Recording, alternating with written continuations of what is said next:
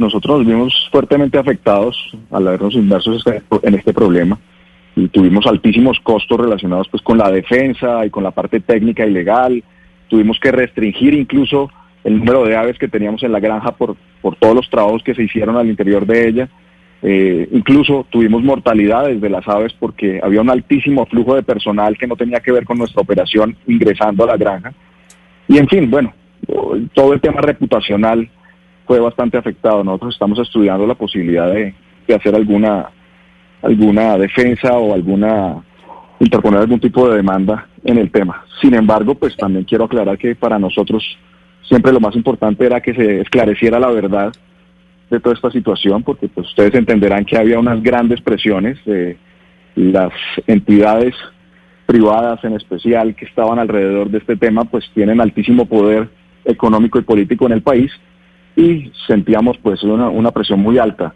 Afortunadamente se logró pues que saliera este informe donde efectivamente dicen que eh, Pollo Olímpico y la operación de la granja pues jamás tuvo nada que ver con esto. Dicen que en poca o nula fue la influencia en los derrumbes y las inestabilidades de la operación de la granja. Pero adicionalmente... Sí, sí. Sí, no, adelante, continúe.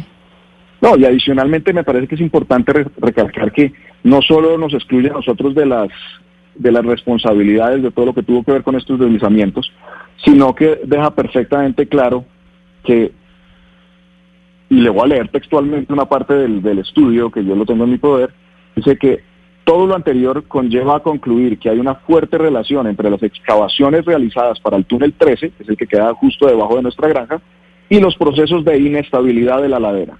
Este efecto fue simulado usando tanto modelos de equilibrio límite tridimensionales y bidimensionales como modelos que incluyen relaciones constitutivas de relaciones de esfuerzo y deformación avanzada, y estos son de endurecimiento por deformación, los cuales a su vez permiten considerar con rigor el efecto de confinamiento en la resistencia a los materiales térreos.